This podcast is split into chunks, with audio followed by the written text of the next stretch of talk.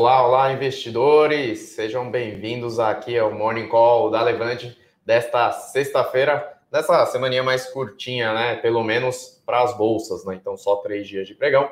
Eu sou o Rodrigo Yamamoto, analista de ações aqui da Levante. Hoje aqui, mais uma vez, com e aí, o Bruno Benassi.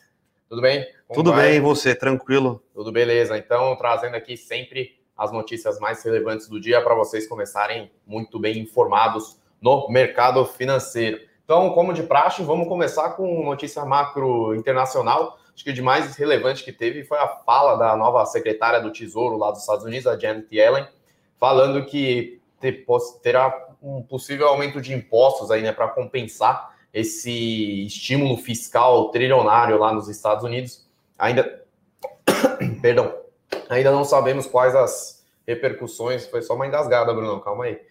Nada de Covid aqui, todo mundo saudável. Bom, não, ainda não sabemos quais as possíveis consequências de um aumento de impostos por lá, nem sabemos de onde vai vir, mas já tem uma sinalização nesse sentido que pode ter alguma compensação nesse sentido. Né? Qual, qual a sua opinião em relação a isso, Bruno? É, todo mundo sabe que hoje a, a dívida pública americana é cada vez mais alta.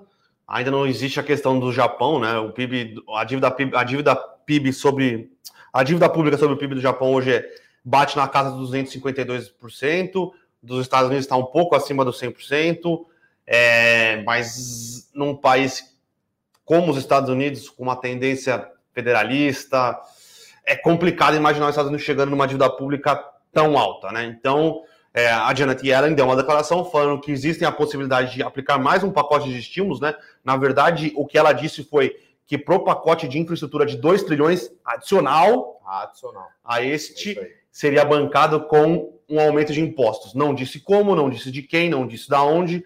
Então, é complicado a gente fazer uma conjectura, né? Mas parece que dá, vai, vai continuar dando estímulos e sinais de que o movimento para commodities continua forte, ainda mais se esse pacote realmente passar, os Estados Unidos gastar 2 trilhões de dólares em, em, em infra.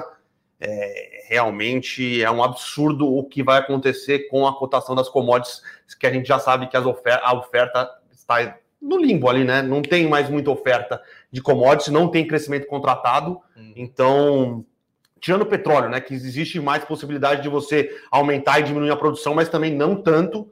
Agora, as outras commodities, celulose, é, minério de ferro, aço. Aço não é commodity, mas é uma derivada. Mas as capacidades estão, estão no talo, né?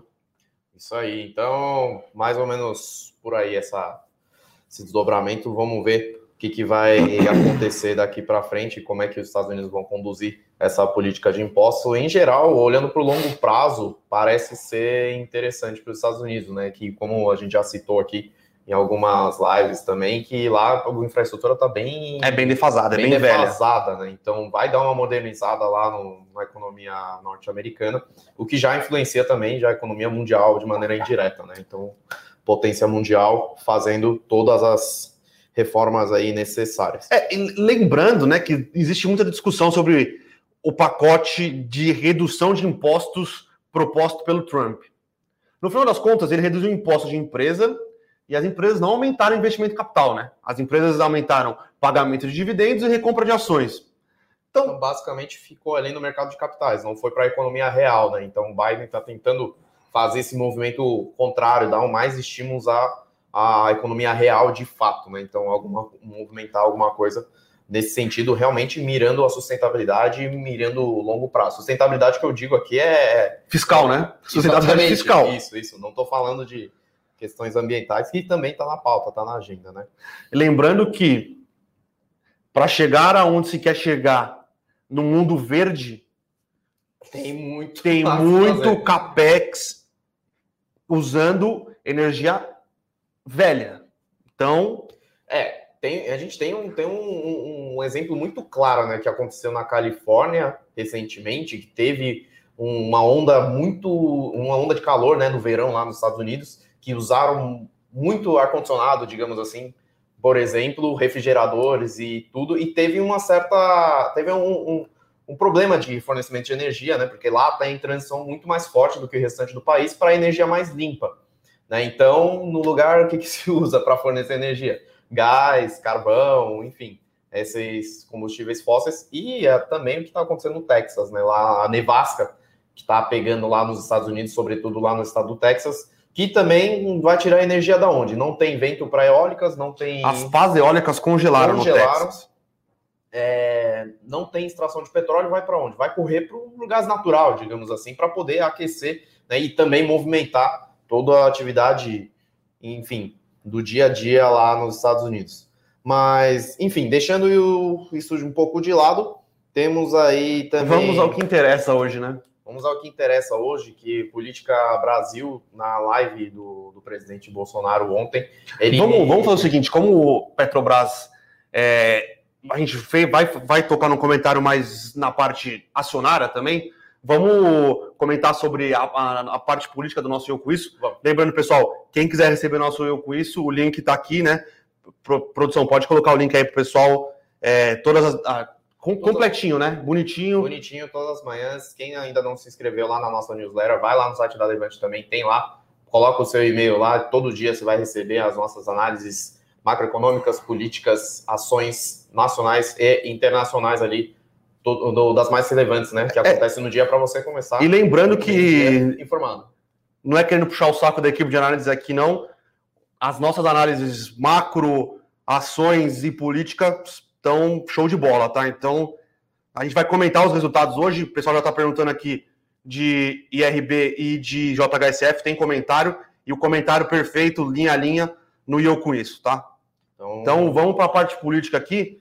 Bom, é... tem a questão agora que definiu-se a data para andar para frente a agenda de reforma, não, né? Dessa vez é a PEC emergencial para acionar os gatilhos em relação à emergência fiscal, digamos assim, aqui no Brasil. Só que em contraparte vai ter, para ter esse, essa votação, vai passar ainda pela, enfim, pelos trâmites necessários lá na Câmara dessa PEC emergencial, e aí, em sequência, vai ter a medida provisória para poder votar o auxílio, enfim, tudo mais. A grande preocupação que fica aqui é que provavelmente nesse acordo, né, de ah, passa o emergencial e depois passa o auxílio, pode ter uma desidratação na PEC emergencial dos gatilhos e ainda não sabe qual o tamanho dessa desidratação e, se, e qual é o impacto econômico, qual é o impacto de economia que vai ter para poder compensar o novo auxílio emergencial, né? E ainda também não sabe qual o tamanho do auxílio emergencial. Existem algumas discussões importantes. Não se sabe o tamanho do auxílio emergencial, se é 200 ou 250. Não se sabe o tamanho do, do público-alvo, se vai ser 30, 30 milhões mais do que foi mais o Bolsa Família, né? Lembrando que a primeira fase do auxílio emergencial teve ali em torno de 65 milhões de pessoas. É, e a gente já sabe que a, a, a PEC que estava sendo discutida pelo Fernando Bezerra, se não me engano, que era o, o senador responsável, já estava desidratada. A questão é que vão se juntar duas PECs, vão, vai se desidratar ainda mais do que já era desidratado, e as contrapartidas, né, o grosso das contrapartidas fiscais, ficariam para uma votação em julho ou junho. Então, sendo bem sincero aqui, basicamente esquece. A gente vai passar de ano e vai passar de ano raspando, tá? não acho que vai vir nenhuma reforma grande, estruturante. Então, é, é isso. Se comprou apoio na casa para se fazer o mínimo, o mínimo possível. Então, bastante complicado. Então é história brasileira de sempre, né? Sempre ali no, na emergência, sempre ali no pico, quando o calo aperta, alguma coisa anda, mas sempre no nível mínimo necessário, né? É o que a gente tem observado aí nos últimos vários anos aí. E, seguindo nessa toada, então vamos para as ações. Então tivemos resultados de JHSF e IRB, né? Na noite de ontem, o IRB apresentou prejuízo aí multimilionário, né? Então no é consolidado tá. do ano chegou o prejuízo líquido contábil chegou a, a mais de um bilhão de reais então, nesse quarto trimestre também teve um prejuízo mais de 600 milhões de, de reais só nesse quarto tri. Boa parte por questões ainda de reforma estrutural que está sendo feita lá na empresa, depois do escândalo aí, né, de, de roubo mesmo, né, do, é. da gestão anterior. Se for é caso de polícia. Em... É caso de polícia. É caso de polícia, né, em, se for falar assim de forma mais resumida. Então, a nova gestão está fazendo essa reestruturação. Então, tiveram efeitos grandes aí é, que a gente chama de one-off, né? Então, efeitos não recorrentes no balanço. Se não fosse por isso, teria gerado um lucro aí de 200 milhões de reais, mas ainda muito pouco em relação ao que a empresa pelo menos reportava até 2019. Né? Então agora parece que a empresa limpou bem o seu balanço, limpou bem a sua estrutura, está ajeitando sua operação e volta a ser um, realmente um negócio de resseguro tradicional, digamos assim, né? Então, se for pensar em modelo de negócio, modelo de resseguro é bastante arriscado porque é volátil, né? Bastante volátil, diferente de seguradoras normais que você tem um certo controle da sinistralidade, que na verdade são os acontecimentos, né? Que gera aí o acionamento do seguro.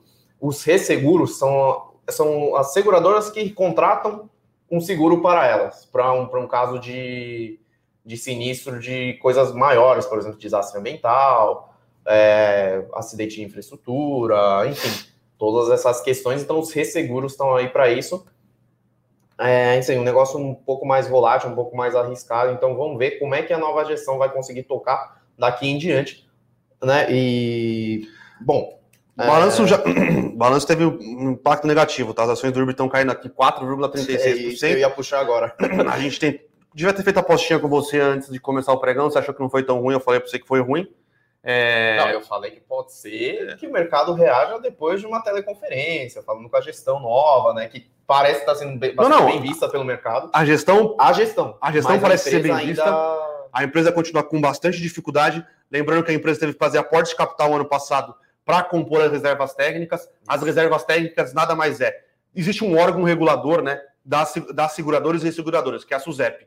Conforme você dá, conforme você dá seguros, né, você tem que colocar garantias técnicas para caso, caso houver uma sinistralidade. uma sinistralidade, você tem que ter dinheiro para ir lá e pagar. Exatamente. O que acontecia com, com, com o IRB era uma loucura, porque eles fraudavam os riscos que eles tomavam. Técnica. Então a reserva técnica tinha um, um gap do que ele precisava ter de reserva técnica, né? Que era dinheiro na SUSEP, ou dinheiro. Não, é, não é diretamente na SUSEP, né? Proposta de garantia. É, assim. é uma, são garantias que ficam em, em ativos de, sem risco, de 1,3 bi.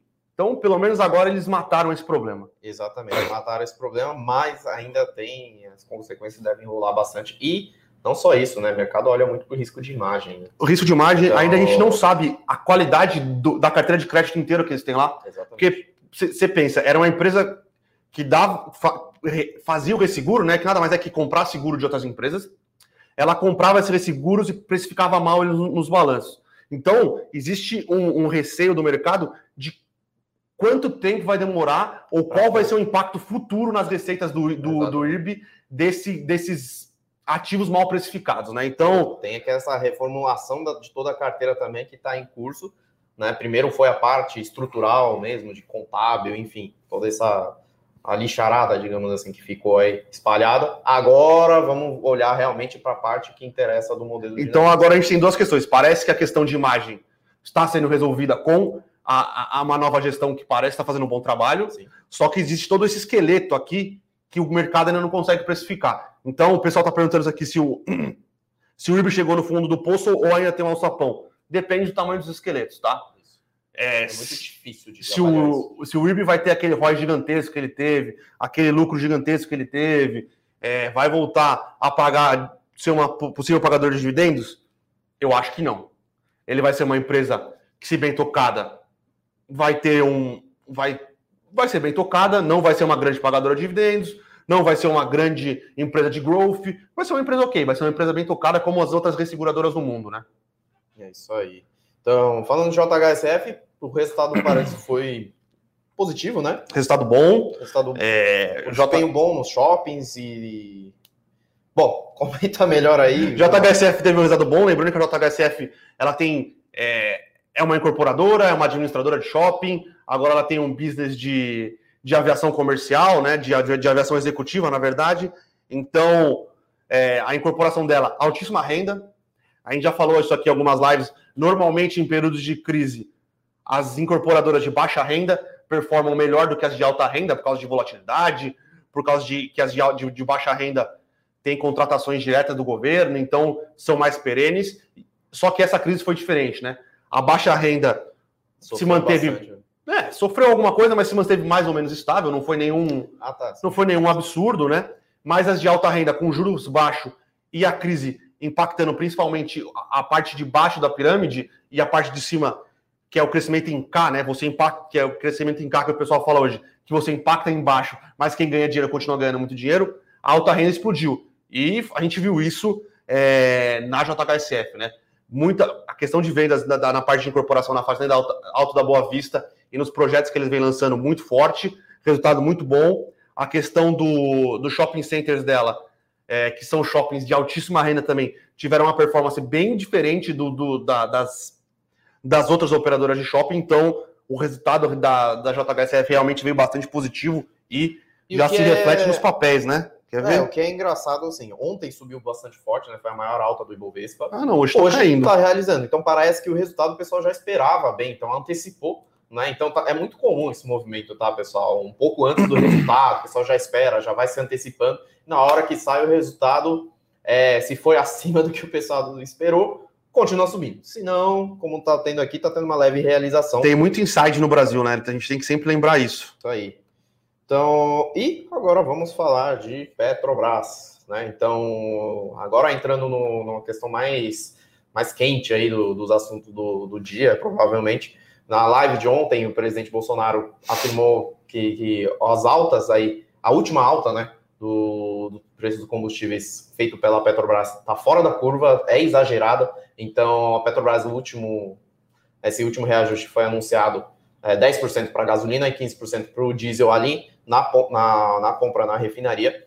Então, gerou essa, essa, toda essa polêmica, o presidente Bolsonaro falando que é, é a, essa alta fora da curva prejudica muito, é, enfim, o, o, andamento, tá, que, que, alguma coisa precisa acontecer, que ele não vai interferir na, no andamento da estatal, mas alguma coisa, mas vai, alguma acontecer. coisa vai acontecer nos próximos dias.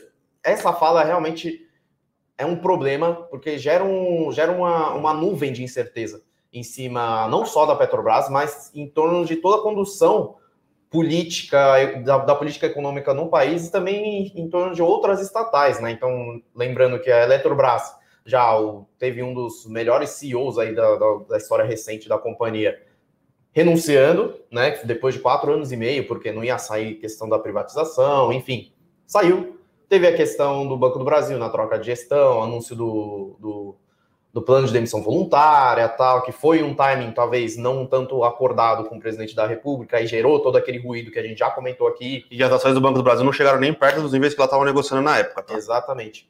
Então, para a Petrobras agora, hoje, despencando, né? Então, a esses preços, se for olhar para os números puros de preço de petróleo, rentabilidade que ela está tá tendo, está extremamente descontado. Porém, existe um risco político aí muito grande, né?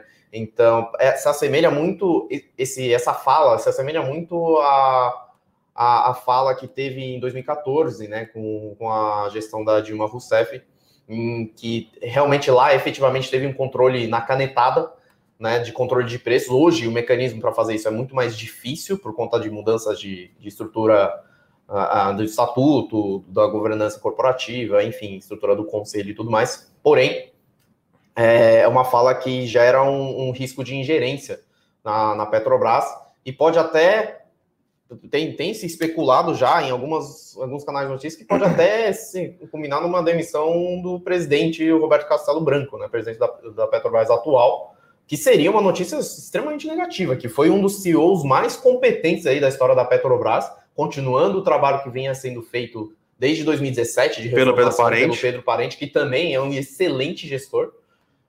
Então, Parece até tá fazendo, ele está no conselho de administração, mas está ajudando a fazer milagre na BRF, né? É, então, é verdade. O Pedro Parente está no conselho da BRF, que está mudando muita coisa por lá. Mas a questão que fica é, uh, o ponto principal é o seguinte: o Bolsonaro, com isso, falou que vai, vai zerar os, os tributos federais, Vamos, vamos por partes, né? Que a consequência aqui é bastante complexa. Beleza. Ele disse que vai, vai zerar os tributos federais, que representam em torno de 16% de composição total do preço do combustível ali na ponta para o consumidor. 16%.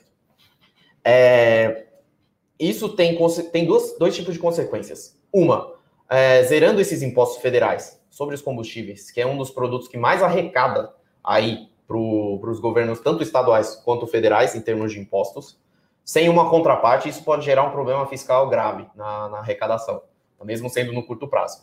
Já começa por aí.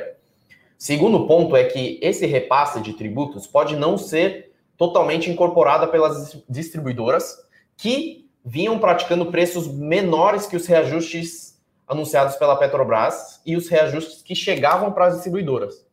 Então, agora pode ser que esse reajuste de tributo pode ser que não seja repassado totalmente pelas distribuidoras na ponta, sendo que então na bomba pode continuar o mesmo preço. E isso não é culpa das distribuidoras, porque elas também estão tendo certo prejuízo, né? Porque está tendo que competir ali com custos altos e demanda mais fraca, enfim. Tem toda uma implicância aí na, na cadeia. Tem um segundo ponto que, a partir do momento que começa a ser um controle mais forte, intervenção estatal em relação à, à, flutuação de preços de mercado de combustível, é, gera assim um, um risco Brasil mais alto, né? Que é a questão de por que, que eu vou investir no Brasil em infraestrutura, em, em energia, em refinarias, por exemplo, que está tá à venda, se o governo vai lá toda vez dar uma canetada e acaba com, com toda a minha rentabilidade. Então, tem-se uma fuga de capital, não só estrangeiro, mas também capital de investimento fixo em geral também. Então, gera-se uma incerteza muito grande nesse sentido, que é que gera consequências ruins né, para o país. Tanto é que acho que Bolsonaro, para tentar atenuar, levou o super-ministro Tarcísio lá para a live para é. tentar apaziguar a situação. Nem ele conseguiu dessa vez, né? Só que o que acontece assim, tem um lobby muito grande de dois lados, né? Então, de um lado, os caminhoneiros, que é uma base eleitoral muito forte do, do governo, é, assim como os funcionários públicos, uh, falando que os preços de combustíveis estão abusivos, que não está conseguindo repassar frete, que não está que está gerando um problema aí no transporte, beleza. Pelo outro lado, tem a associação dos importadores de combustíveis, que tem um papel essencial no Brasil, porque o Brasil ainda não é autossuficiente em combustíveis, tá? Então, a Petrobras produz nas suas refinarias, distribui, porém, ainda tem que ter uma parte de importação de combustível, que é importante para fornecer para todo, todo esse país aí de tamanho continental. Então, já a parte importadores falando que o Petrobras está praticando preços Abaixo, é, da, paridade abaixo da paridade que está numa concorrência desleal. Quem está certo, quem está errado, o problema é que é toda Os dois. Os dois estão tá errados. A verdade é que a Petrobras, o que, que acontece? Ela tem custos em dólar. Então ela produz em dólar, porque o petróleo é cotado em dólar. E não é porque ela produz em custo de produção muito baixo que ela não vai ter esses custos relacionados ao câmbio, porque ela também importa o petróleo para poder misturar nas refinarias, porque o petróleo aqui do Brasil é de baixa qualidade, né? Então não, não é suficiente para se fazer um combustível decente, digamos assim. Simplificando, na, tá? É muito mais complexo do que isso. Mas tá na verdade, existe, existe toda uma discussão de que a Petrobras não conseguiu investir na, na, na, na, na modernização do, do, parque de refino, do parque de refino para poder adaptar para poder adaptar e fazer a, fazer a, a fazer se tornar mais autossuficiente no combustível. Exatamente. Aí a gente vai para uma segunda questão. A Petrobras não quis investir no refino. Ok, é uma decisão da empresa. Não deve existir. Tentou-se fazer pressão política para que a Petrobras investisse na, na, em refinarias. Se comprou passadina, que se uma, um desastre. Beleza. Agora temos a, a seguinte questão: a Petrobras vai vender o parque de refino. Essa venda do parque de refino pode é, ter gatilhos, né, para que se invista na qualidade do refino e e use o petróleo brasileiro Exatamente. todo o potencial que ele, ele tem. Né? Então, o petróleo aqui no Brasil, digamos assim, tem mais impurezas e é mais pesado, mais denso, tem mais enxofre e tudo mais que o restante do mundo, então fica mais difícil para se refinar com o parque de refino velho que a gente tem hoje. Só que nos Estados Unidos também, o petróleo ali do Golfo do México também é um petróleo pesado, só que as refinarias por lá são adaptadas para tal, então consegue produzir em toda sua, todo o seu potencial. E indo para o último ponto, que é bastante polêmico aí, que é a composição do preço dos combustíveis, que acho que é o que mais interessa, que eu acho que é o ponto central da discussão aqui, que é o que, que cada componente representa aí dentro do preço final dos combustíveis na ponta. Então eu fiz um levantamento aqui, isso é aberto para todo mundo, tá no site da ANP, que é a agência reguladora, tá? Então tá aberto para todo mundo, mas eu fiz que um o Bolsonaro criticou aqui. ontem também. A ANP é uma das agências mais mais, digamos, austeras e mais sérias tá no Brasil, tá? Por incrível que pareça, a agência reguladora é muito boa. Deixa eu até puxar aqui a composição. Então, fazendo o um levantamento aqui do último dado da ANP, então, para gasolina, ele tem a gasolina A, que é a gasolina que produz na refinaria, e tem a mistura do etanol anidro, que a gente chama, né? Então tem essa mistura aqui no Brasil que é obrigatório. E isso que é basicamente o preço que a Petrobras está ali, está controlando, que representa 40% do preço final. Então, tributo federal cerca de 16%, tributos estaduais cerca de 28%, e os 16% restantes ficam como a margem de revenda e de distribuição. Aí, então, margem de distribuição das distribuidoras mesmo, que vão até os postos e jogam gasolina lá, e uma margem pequena aí dos postos de combustíveis que ganham dinheiro no volume, né, na verdade, não é na, na margem aí de preço. Então, mais, uh, mais de 40%, 44% são tributos, e o que a Petrobras realmente tem na mão é de 30% a 40% dos preços de combustíveis.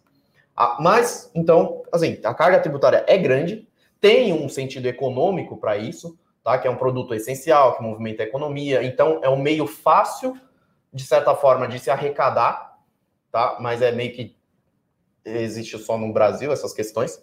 Porque, em geral, quando. Só fazendo um parênteses, em geral, quando tem impostos altos para esses produtos, para produtos assim, é produtos que geram externalidades negativas, ou seja, tipo cigarro. Cigarro é, tem imposto alto porque gera problemas de saúde pública no longo prazo. Então, tem impostos altos para poder compensar esses efeitos negativos. Para combustíveis, é um, é um produto essencial para movimentar a economia no país, porém, tem essas externalidades negativas, que seria a poluição, por exemplo.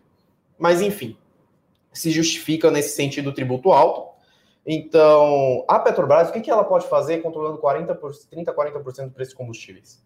E como é que ela não vai repassar esses custos, sendo que ela tem custos em dólar e ela vende em reais. Então, só para fazer uma comparação, a última vez que o, o, preço do petróleo esteve no patamar de 60 a 65 dólares por barril foi em 2015 para 2016, que o dólar médio nesses dois anos estava em torno de 3,50. Ou seja, hoje, a 5,45, o dólar está 63% mais alto, mais caro do que o preço, do que simplesmente estava na época. Sim. Então, como que isso não vai ser repassado para as bombas, né, pessoal? Então a gente fica, pô, na época que estava 60 dólares, o preço do, da gasolina estava 3 reais, sei lá.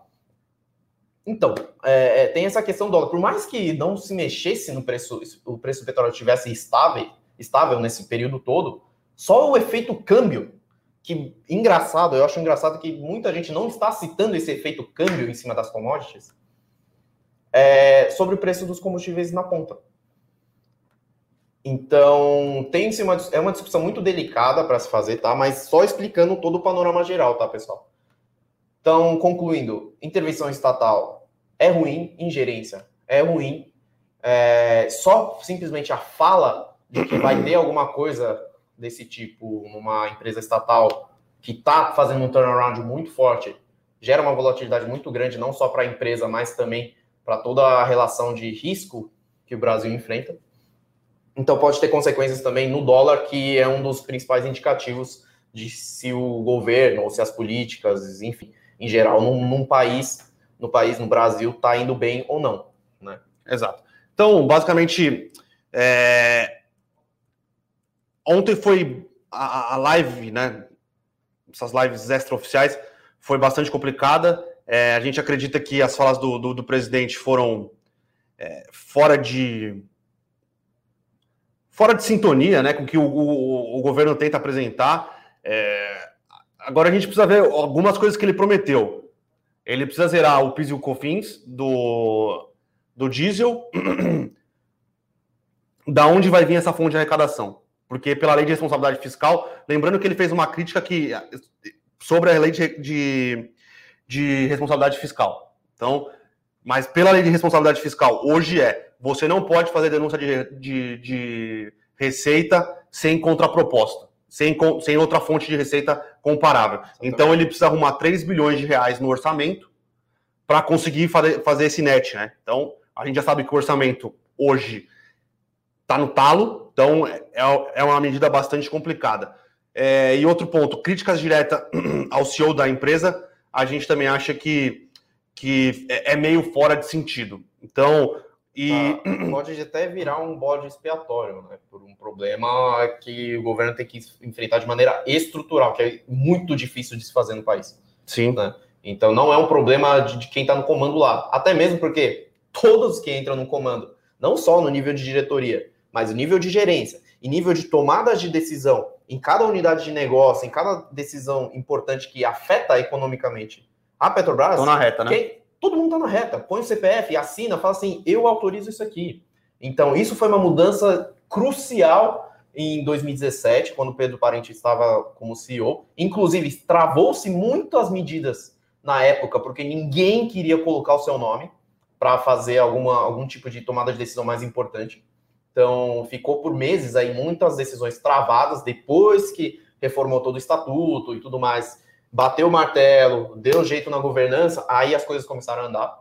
Então, não, independente de quem esteja no comando da Petrobras, esse tipo de coisa vai acontecer. Então, é um problema estrutural que o Brasil precisa resolver e não somente tem que ficar nas costas de quem está no comando da Petrobras. Lembrando que existem algumas possibilidades é, de reformas estruturantes que podem é, tirar o peso das costas da Petrobras.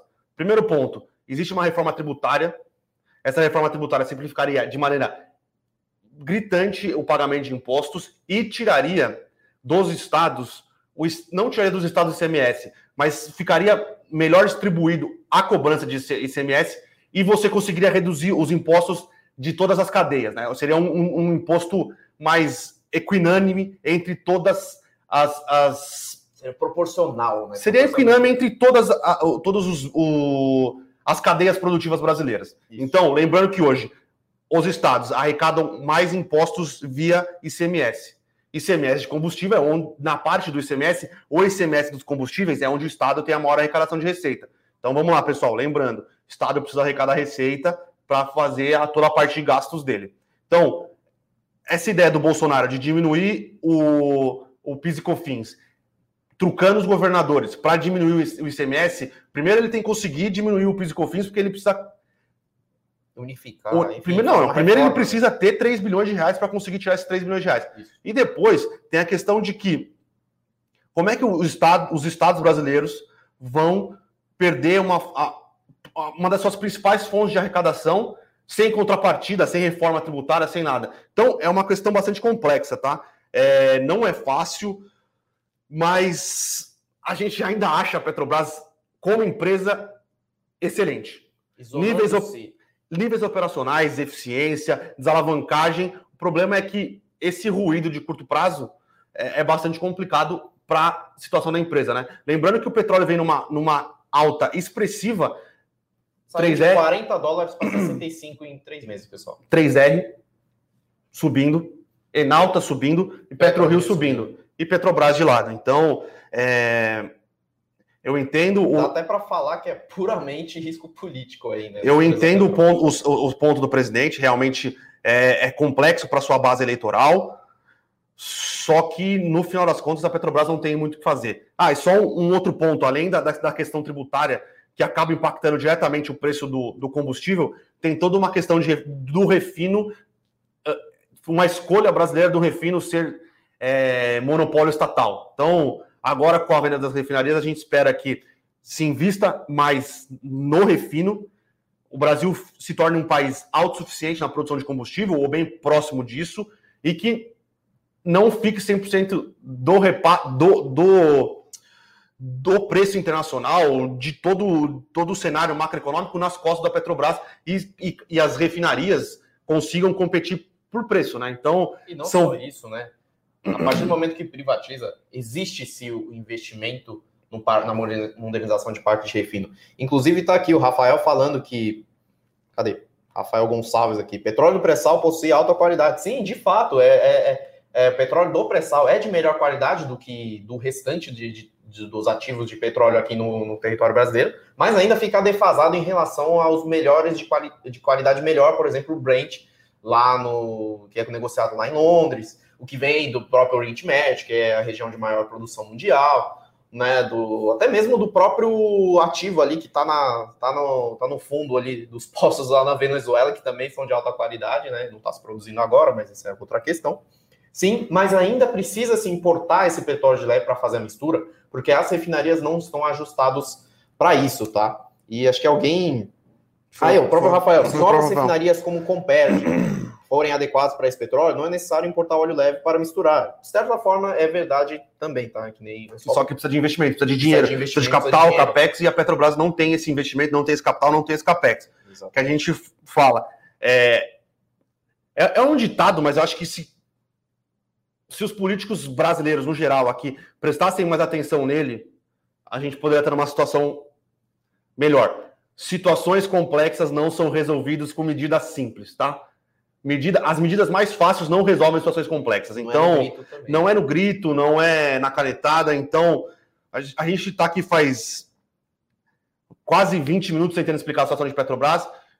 Existem vários pontos que acabam impactando no preço da bomba. Não é uma questão de a Petrobras ser malvada ou não. Então. É... Existe todo um problema complexo que precisa ser resolvido não numa tacada só. Sim. É ali, ó, aos poucos, ajustando aqui, ajustando ali, para que todas as partes não sofram os prejuízos de curto prazo necessários para poder ter um benefício gigante no longo prazo, tá? Resumindo, é isso, galera. Se tiverem mais alguma dúvida, mandem aqui. Agora eu vou falar um pouco de, das ações internacionais, né?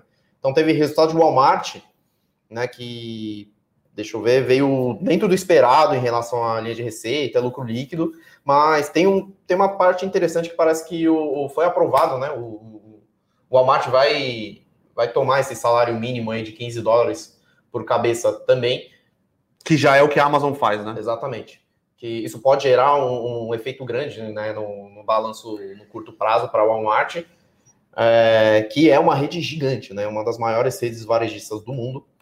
Então, mas o resultado do quarto tri. Em detalhes, lembrando, assina lá a nossa newsletter, todo dia você vai receber. Em mais detalhes está lá a análise de Walmart, tá?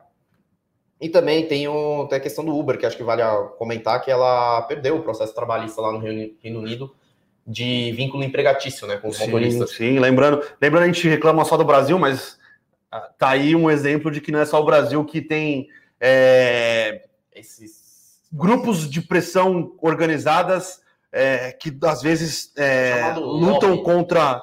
Né? É, o famoso lobby, né? Então, Lembrando que na Califórnia também tá, tá, tem uma discussão bastante forte sobre isso, tá? Então, é, deve impactar bastante forte as ações da Uber, porque no final das contas ela viraria uma empresa de táxi, né? Porque, na verdade, é, você está contratando e tem que pagar os, os, direitos trabalhistas sem o carro ser seu, então vira uma questão meio complexa. Lembrando que aí é, é outra questão complexa é, envolvendo o trabalho nos dias de hoje, né? É, hoje, não as classes que são as mais é, com menos educação estão cada vez com menores salários e com menos emprego. Então, por isso que o Uber cresceu tanto, por isso que os aplicativos de entrega cresceram tanto. Então, novamente, são medidas simples, como essa de ah, o Uber consegue dar esse emprego, gera algum resultado, mas ele não trata eles como, como CLT ou como qual que seja a medida trabalhista que tiver lá. Então eu vou lá e vou pressionar eles para que façam isso como, fosse, como se fossem empresas normais, ao invés de pensar na questão de como melhorar toda a, a questão de qualidade do trabalho, qualidade da mão de obra. Então, medidas simples para temas complexos. Exatamente. Não se resolve nada e muito provavelmente é, você pode ter um impacto no Uber, pode ter uma diminuição do Uber, pode ter um aumento do preço do Uber para é, a gente, né, para os consumidores. O Uber pode decidir operar, não operar em algumas regiões, então abre, não é nada simples. Isso acaba abrindo precedentes também para outros países fazerem tomarem a mesma medida nesse sentido, Exato. porque o Uber é uma empresa mundial. Né? E não só isso, né? Que nem a questão que teve a polêmica recentemente no iFood, por exemplo, no aplicativo de delivery, que teve essa questão, acabou se resolvendo ali no, no acordo, enfim mas pode, isso abre precedente jurídico para outros tipos de processo nesse sentido. Tá? Mas lembrando a análise completa lá no nosso IEL com isso, eu acho que teve alguém que falou que não está recebendo. Deixa Foi, eu ver aqui.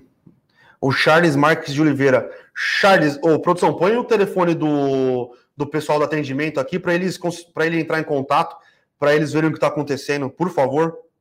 Charles, só entrar em contato aí com a nosso, nossa equipe de comercial, de atendimento, que eles conseguem resolver esse problema para você, por favor. Bom, vamos lá. Então, pô, tava tendo nosso tempo regulamentar, mas vamos responder algumas perguntinhas do pessoal aqui, né? Hoje é sexta-feira, um, né? Fazer um bate-bola jogo rápido aqui, vai. Uh, primeiro agradecer o pessoal, né, que já no começo da, do nosso morning call aqui, mandando bom dia, sempre o Nilson, sempre o Jamil tá aqui mandando pergunta pra gente, sempre presente nas lives. Valeu aí, pessoal, é muita satisfação aí que a gente faz esse morning call para vocês, tá?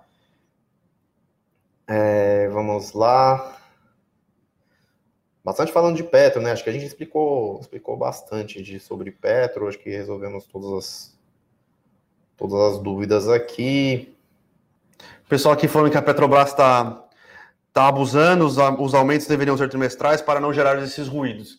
É, é uma questão complicada, lembrando que a Petrobras fez, vinha fazendo aumentos de preço é, pequenos, mais espaçados, e as, as, as associações das importadoras de combustível vinham reclamando bastante pesado. Esse é um ponto. Conforme esses pequenos aumentos de preço foram sendo ventilados né, e foram sendo reajustados, já se existiu uma conta proposta do governo, já se existiu um primeiro ruído ali. Aí a Petrobras, não sei se foi para mostrar para o mercado ou para se mostrar que ela é independente como empresa, veio e realmente falou: então toma. E aí se desencadeou o que a gente está vendo hoje, tá? A questão é a seguinte, né? Teve esse, esse acordo aí com o governo. Tudo bem, vamos é, apurar os resultados em vez de três em três meses em um ano. Então, o resultado é o seguinte: é aquela média né, que faz em relação à, à paridade de preço internacional. Então, se o preço internacional ficou, por exemplo, em 4, quer dizer que na média do ano ela vai ter que praticar o preço na refinaria de 4. Só que nesses primeiros períodos aqui se praticou um preço abaixo aí da paridade. Então, o que, que ela fez? Ela está se readequando porque o preço da paridade internacional está subindo. Então, ela está fazendo essa ondinha aqui para poder chegar lá depois da apuração de um ano estar com a média flat, estar com a média regular aí, né? Então, esses reajustes são inevitáveis. Câmbio tá alto, Brent está subindo. Então, no curto prazo, vai ter esse reajuste também. Só que é engraçado que ninguém lembra dos reajustes para baixo, né? Exato. A Petrobras fez Exato, ano passado, 2020. Porque no começo do ano o Brent também estava 60 e pouco, 70 dólares. E caiu para 20. Despencou, caiu para 20, ficou operando em 35, 40, e ela também fez esses reajustes para baixo. Né? Então, o preço dos combustíveis ficou baixo por um, por um tempo, e inclusive deu para se perceber nas bombas sim que o preço dos combustíveis ficou mais barato nesse período, tá? Só que teve uma alta vertiginosa de lá em diante, entendeu? Então, de, de novembro para cá, que aí acaba se refletindo aí nas bombas de uma maneira mais. Quando, quando a, os preços aumentam, a galera sente mais no bolso, né? O Valentim continua aqui: qualquer show tem sucesso aumentando preços constantemente. Aí é fácil já que ela é a única que pode fazer o que quer. Isso está errado. Vamos lá. Lembrando, então, a gente quer que a Petrobras venda as refinarias. Ela vai vender, perfeito? Perfeito. Já vai ajudar bastante, eu concordo. Só que achar que o, o, Castelo Branco é um bom CEO só porque ele aumenta o preço do combustível, eu acho que está fazendo uma análise bastante rasa. Você tem que pegar tudo que ele está fazendo na cadeia de petróleo como um todo da Petrobras, a desalavancagem, é, o investimento preciso e profundo no pré-sal. Então, cuidado com esse tipo de análise rasa. A gente está falando aqui que soluções simples para problemas complexos não são perigosos e a sua análise está bastante é, sem, concentrada num, num, dos pontos só de como se analisa um CEO, tá? Então, é, lembrando como o Rodrigo falou aqui, a Petrobras baixou o preço dos combustíveis em 2020, tá? Então, só que agora o petróleo voltou nos patamares muito altos e o dólar continua num, num patamar bastante elevado. Então, muita calma nessa hora, pessoal. Bom, falando um pouco de bolsa aqui, Bovespa caindo 0,68 aqui, provavelmente puxado por Petrobras, que está saindo, tá caindo 5 no dia de hoje. Né?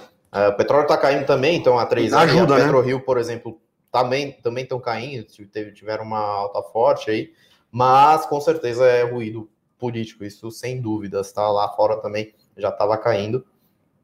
E vamos lá, bate bola, jogo rápido aqui, então. Uh, Pedro Henrique falando de venda das ações da Clabin, se isso pode destravar mais valor para a Clabin. Com Acho certeza. que assim, o grosso, sim, pode sim. A gente chama, tem um tem um, um termo que chama overhang, né? Que é aquela pressão baixista aí no preço das ações e se destrava um pouquinho com essa eliminação do, da participação da BNDES na Clabin, porque quando vem essas vendas, né? É, vem as vendas em bloco, então dá aquela batida para baixo, porque se fixa um preço, que geralmente é algo um pouco abaixo do praticado pelo mercado, tal. Mas pode ser que destrave sim, só que o principal ponto da Clabin foi a questão da melhora na governança, tá? Com a questão dos royalties e tudo mais. Então, meio que a Clabin agora tem caminho livre aí para seguir nessa governança corporativa, tá? Nesse, nesse, nessa toada melhor aí da, da governança. O Márcio está fazendo uma pergunta tá? aqui para você. Pois não. Petrobras reajusta em dólar e nós recebemos em reais. Uma das moedas mais valorizadas, é isso mesmo? Sim, exatamente. É isso mesmo. Então, pra, pra, é, o real é uma das moedas, inclusive dentro, dentro de emergentes, que mais desvalorizaram em relação ao dólar. Então, real tá apanhando mesmo em relação ao câmbio internacional, tá? E vamos lá, aí a culpa não é da Petrobras, né? Exatamente. Então, existem outras questões que fazem nossa moeda sofrer bastante. Eu venho falando aqui faz bastante, algum tempo, o nosso juros é completamente fora do lugar. 2% de juros num país com 4,5% de inflação gera um juros real negativo aproximado, tá? De 2,5, é um dos menores juros reais, é um dos menores juros reais do mundo, é menor que os juros reais do Japão, é menor que os juros reais dos Estados Unidos. Então isso já gera um problema no câmbio. E o burburinho político, a falta de reformas fiscais, as faltas de reformas estruturantes acabam impactando cada vez mais no preço do dólar, tá, pessoal? Então, este, infelizmente, não é um problema da Petrobras. E como Basicamente, a gente... o capital estrangeiro, quantidade de dólar ou de moedas estrangeiras que estão aqui, estão fugindo. Então tem um montante muito menor de dólar aqui no Brasil disponível do que anteriormente. Então isso faz com que é questão da oferta e demanda, tá? Então tem pouca oferta de moeda, os preços sobem, né? Mais ou menos nesse. Essa é a dinâmica falando de quantitativo, tá? E vamos lá. Aí o Pedro... Alguma justificativa para Home, Salmão está perguntando. A gente não acompanha a Home, mas é uma empresa que vende máquinas de automação industrial. Então pode ser que esteja numa toada muito boa. A gente não acompanhou, tá? Mas parece que está tendo uma subida bastante forte, então pode ser uma interessante a gente verificar. Fica aí essa lição de casa para nós aqui, tá, Salmão? É, pessoal perguntaram aqui de Energias do Brasil, que resultado sai hoje, e a gente não acompanha também Energias do Brasil não está no nosso radar, tem outras companhias aí no nosso radar de utilities, né, de, de utilidades, enfim, elétricas e saneamento. Teve alguém que perguntou de Sanepar também, que está em preços baixos. Sanepar tem que tomar muito cuidado, que está tendo uma crise hídrica ainda lá no Paraná. E tem um segundo ponto, que é a questão do reajuste tarifário, Exato. que travou por lá. Exato. Tá? Então tem um, tem um risco regulatório e tem um risco também operacional ali, por isso que a Sanepar está tá apanhando bastante. Basicamente, entubar a Sanepar, pessoal. É isso aí.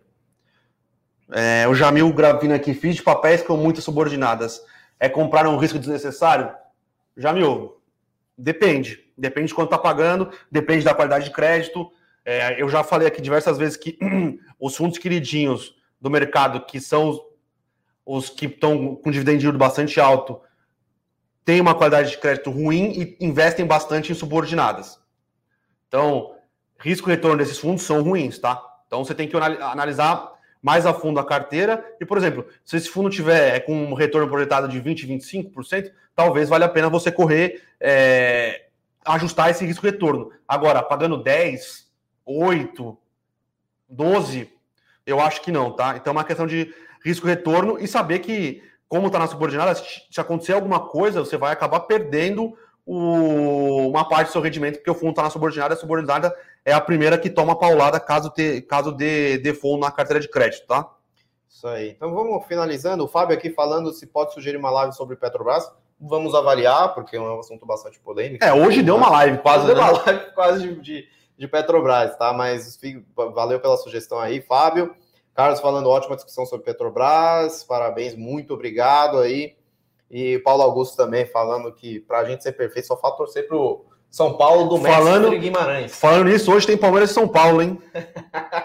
Não dá para ser perfeito, né, Paulo? Mas obrigado aí. Eu sei que você está sempre aí acompanhando a gente. A gente sempre vê seu nome aqui nos comentários. E acho que é isso, pessoal. Estamos estourando já nosso, nosso tempo regulamentar. Tem uma. Cadê, cadê?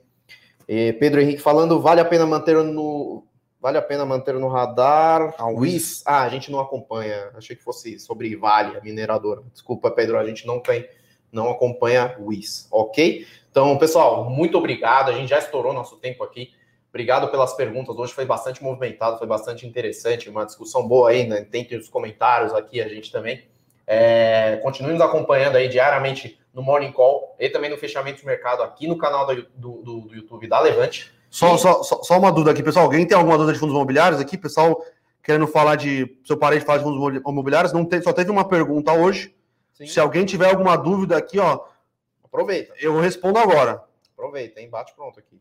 Enquanto isso, o Luiz falando, já saiu o resultado de Vivara? Não, Vivara não. sai na semana que vem, tá, pessoal?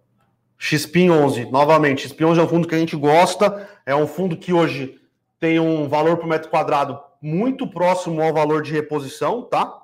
Então, é, é um fundo um pouco diferente dos fundos logísticos mais tradicionais, que são mais focados para o setor é, de logística pura, é, para mais distribuição. O XPIN é um fundo mais focado para logística industrial. É, então, é, tem como é, locatários lá algumas empresas multinacionais, a, aquela Natural One, que é a produtora de sucos, tem a planta dela em Jarinu, num dos galpões. É, a gente acredita bastante que a, a, essa, essa parte de indústria vai cada vez mais também querer estar pronto perto dos, dos grandes centros aqui para auxiliar na distribuição, né? Para auxiliar. É, e tem uma parceria muito interessante com a BBP, que é uma administradora de galpões logísticos, que faz um, um, toda uma parte de auxílio de serviços pro galpão, é, fornece centros de conferências, é, transporte. Se você não quiser ficar se preocupando com a questão de é, internet, essas coisas, eles conseguem fornecer para vocês, a gente gosta bastante do ativo, tá? É, a gente acha que, como o preço de reposição. E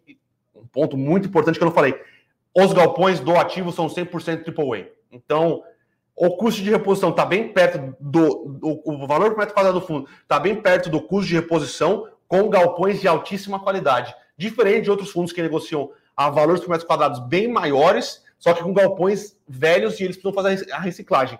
Conforme eles forem fazendo essa reciclagem, você pode esperar taxas, taxas de retorno menor para esses ativos, porque esses, esses ativos mais velhos foram comprados a preços menores, conforme você for reciclando. Então, é bastante importante ter isso em mente, tá? Talvez não seja o fundo que vai ter a melhor performance comparado com outros fundos, mas é um fundo bastante resiliente que a gente gosta bastante aqui é, na Levante. É o famoso risco-retorno. Né? Caralho, chegou bastante pergunta aqui. É, hectare 11, não gostamos. É, o que acha de feed shopping? É, gostamos de alguns fundos de shopping. É, tem fundo de shopping que tem ativo da JHSF. É só dar uma pesquisada em qual que é. É um dos maiores do mercado, tá? Então deve ter uma performance positiva. Mas tirando esses poucos ativos, a gente prefere estar investido nas ações de shoppings que a gente acha o risco retorno melhor. É... É com você, caramba. Tô aqui, tô aqui respondendo. Tor de 11, muito falado hoje. Não gosto do fundo, péssima gestão. Rex R11, gosto do fundo, gosto da gestão. FII, setor agrícola, ex-BTG. É, FII, setor da. Exemplo do BTG. É um, é um setor novo. Na verdade, ele não é agrícola, tá? Ele é um fundo que explora a parte imobiliária de, de ativos agrícolas, tá? Então, basicamente, ele oferece seus rendimentos alugando silos, silos é, fábricas de ração, o que seja, para é, empresas do ramo de, de logística. A gente gosta, a gente tem um na nossa carteira recomendada. Iridium 11. Gostávamos mais da gestão quando o fundo era focado em investimento de crédito high grade. Eles mudaram a característica do fundo, começaram a ser é, seed money, né? É, dar a boleta inicial para fundos de crédito é, piores. Então, a gente passou a olhar com mais é, critério. Eles colocam em fundos, eles foram se demanda de fundos que a gente não gosta, então a gente passou a não gostar tanto do, do Iridio 11. É... Tigar 11, fundo de desenvolvimento. É um fundo que tem uma parte de renda fixa e uma parte de desenvolvimento imobiliário. Uh, já gostei menos da tese. Hoje gosto médio, tá? Não, não o suficiente para ter uma opinião e para fazer uma, uma, um acompanhamento, um acompanhamento é, tão formal sobre a questão. Qual o melhor fundo de desenvolvimento da sua opinião? Na minha opinião, investidor pessoa física, o melhor fundo de desenvolvimento é melhor você alocar em algum, algum fundo de properties ou algum fundo algum fundo de fundos que faça este é, faça esse investimento direto para você, tá? Eu acho muito arriscado a pessoa física investir direto em fundos de desenvolvimento. Acho que é isso, né, Bruno? Batemos aí o tempo regulamentar. O chefe já está chamando que tem mais uma live aí daqui a pouquinho. É verdade, a gente tem mais uma live aqui daqui a pouco. Então, pessoal, espero ter ajudado vocês aí na, na com algumas respostas aqui de última hora de fundos imobiliários. A gente tenta fazer um sempre, sempre que eu tiver aqui, pode mandar dúvida de fundos imobiliários que a gente é, dá uma olhada. É, o pessoal aqui falando do ABCP11, tá? ABCP11 é uma questão complexa que envolve a Receita Federal sobre um fundo que foi incorporado pela Cirela Properties, então tem uma questão que se, se incide impostos, impostos de, em cadeia como se fosse uma, é, uma empresa de property, e não um fundo imobiliário. Bastante complexa essa, essa questão, tá? É, a gente está de olho, mas não tem nada é, batido martelo pela Receita Federal. Mas eu acho que o fundo sim vai acabar sofrendo é, com, com a Receita Federal por ter o incorporador como cotista do fundo, tá? Então, muito complicada a situação do ABCP11. Não compre fundo só por dividend yield. Então é isso, pessoal. Por hoje é só. Muito obrigado nesse morning call um pouco mais longo aí, né? Bastante assunto para se falar. Continue nos acompanhando aí no canal da Levante diariamente. E não esqueça de assinar nossa newsletter lá e eu com isso. E também aproveitar os nossos produtos, essa gama de produtos e carteiras que a gente tem aqui na casa, ok? Valeu, Ótimo pessoal. fim de semana, ótimos negócios. Até a próxima.